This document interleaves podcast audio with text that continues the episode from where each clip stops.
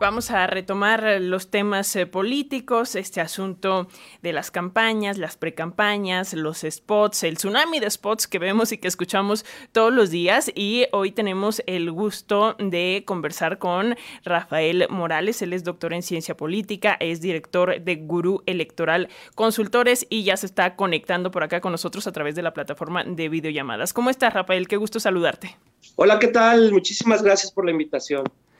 Oye, Rafael, pues em, hoy queremos hablar de este asunto de eh, los spots, de la narrativa, de la propia narrativa eh, que encontramos en pues estos mensajes que nos hacen llegar las y los candidatos de todos los niveles, pero em, pues empezar preguntándote si ha cambiado en algo la manera en la que se comunican eh, las y los aspirantes, como que antes eh, se centraba mucho este asunto de las campañas en la imagen del propio personaje, en que fuera una persona, digamos, atractiva, que sí es guapo, que sí no eh, es guapo, y como que ahora pues está, está cambiando este, este concepto. ¿Qué nos dirías al respecto? Si hay una nueva narrativa en, los spots, en todo este asunto de las campañas. ¿Cómo lo ves?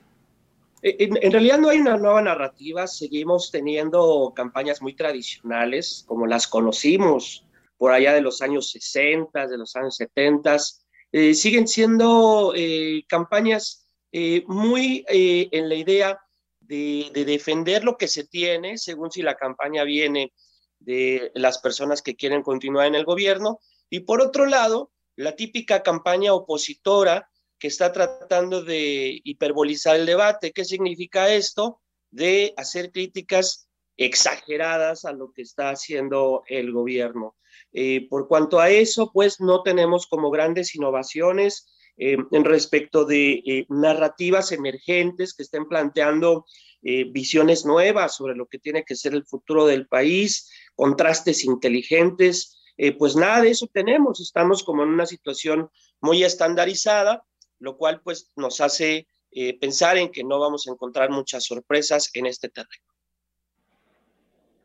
Justo porque eh, pues a muchas personas los spots o los promocionales políticos les parecen vagos, o me voy a sumar, nos parecen vagos, que no hay una eh, propuesta concreta y, pues en ese sentido nos preguntamos si hay eh, pues nuevas maneras para hacer promoción política que llegue a la gente, o sea, que conecte, pero que también no deje de lado este asunto de pues proponer algo concreto, tal cual, ¿no? Eh, eh, sí tendría que suceder eso, eh, yo estoy de acuerdo contigo, si hay margen. ahora el margen tiene que ver más que nada con el medio, el medio es el mensaje.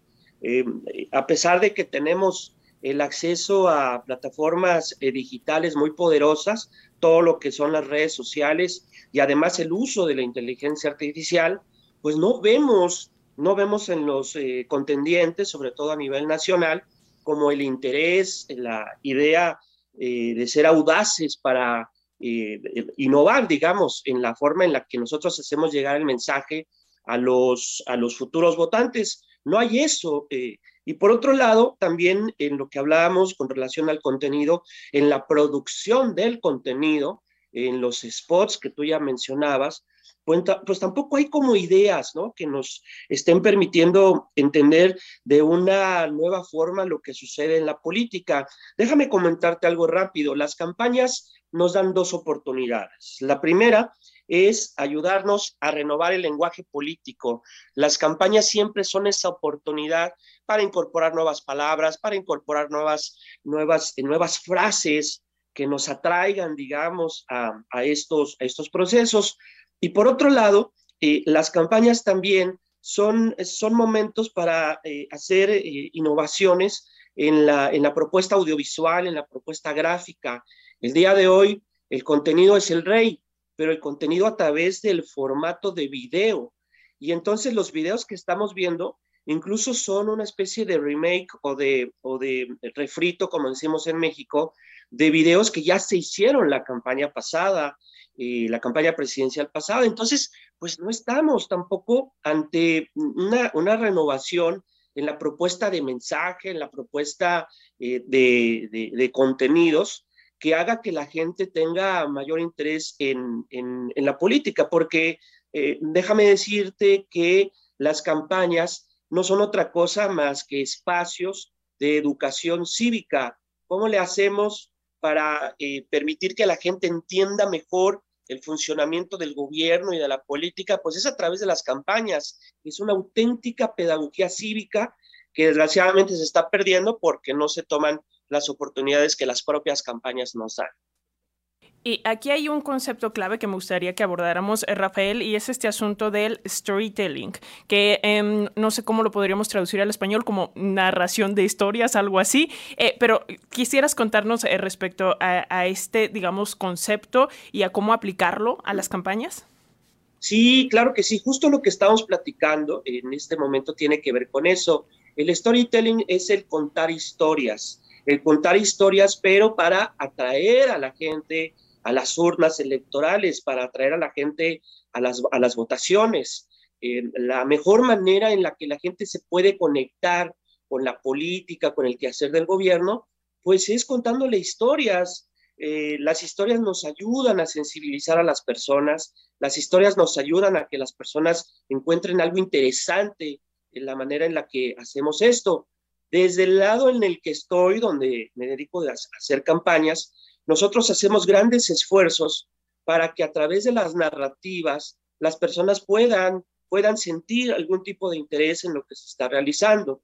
Eh, por ejemplo, si un candidato llega a um, un meeting y presenta, digamos, los últimos datos estadísticos sobre el desempeño del gobierno, eh, los, los, últimos aumentos, por así decirlo, en la mejoría en algunos programas sociales, pues la verdad es que estos datos por muy verificables y objetivos que sean, pues no dejan de ser como, como estadísticas frías que requieren de una gran contextualización.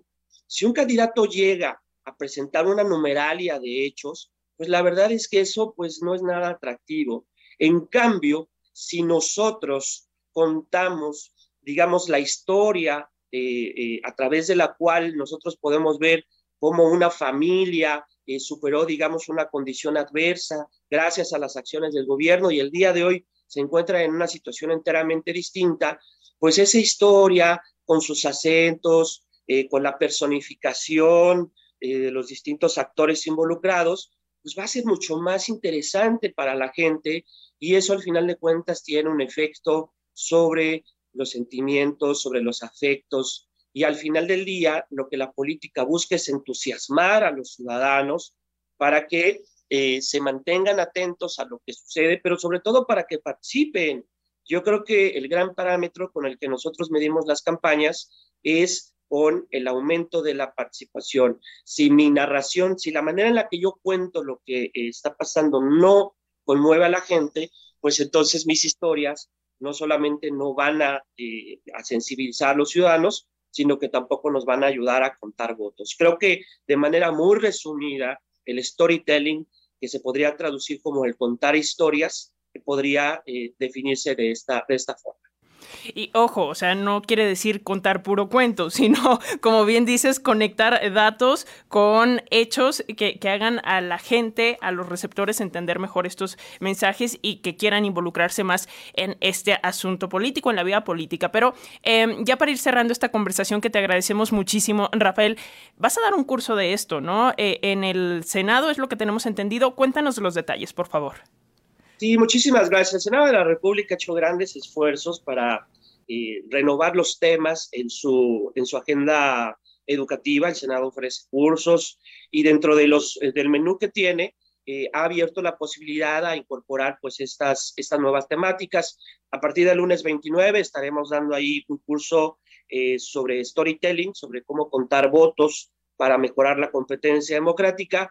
Y lo que vamos a hacer en esta oportunidad pues es presentar, digamos, los temas más innovadores que estamos discutiendo pues, a nivel internacional, en otras campañas, en otros países, de manera que tengamos esto, ¿no? Lo, que bien mencionas, la idea de que el storytelling no es una especie de eh, actividad de, de, cuentacuentos, sino que eh, se trata de una eh, actividad que nos ayuda a darle a la gente una visión del país y un sentido, ¿no? de lo que, de lo que es la política, un, sentido propositivo, etcétera, etcétera. Bueno, pues en el Senado empezamos a partir del, eh, del próximo lunes, lunes 29 de enero, estaremos ahí compartiendo con senadores, eh, con público en general, algunas de las temáticas que hemos ya comentado aquí en este espacio. Eh, quiero invitar a tu público a que, a que se acerquen al Senado de la República, porque desde ahí vamos a estar entonces ofreciendo, digamos, estas temáticas y sobre todo también cómo utilizar la tecnología en apoyo a lo que conocemos como la técnica del, del storytelling. ¿Es este 29 de enero acceso libre? Es, es acceso libre, exactamente. Por ahí estaré subiendo yo el, el link a mi, a mi, a mi, a mi sitio de, de, de Twitter. Eh, ya estoy haciendo el anuncio en estas horas, entonces para que tu público también se pueda, se pueda conectar. Perfecto, bueno, pues entonces vamos a eh, checar todos estos eh, detalles en tu Twitter. Bueno, ahora se llama X, eh, estás como arroba Rafael-Morales y ahí está toda la información para nuestras audiencias. Muchísimas gracias por compartirnos esto, Rafael Morales, doctor en ciencia política, director de Gurú Electoral Consultores. Gracias, como siempre, por estos minutitos para las audiencias de la radio pública y bueno, pues por allá nos vemos en este evento en el Senado.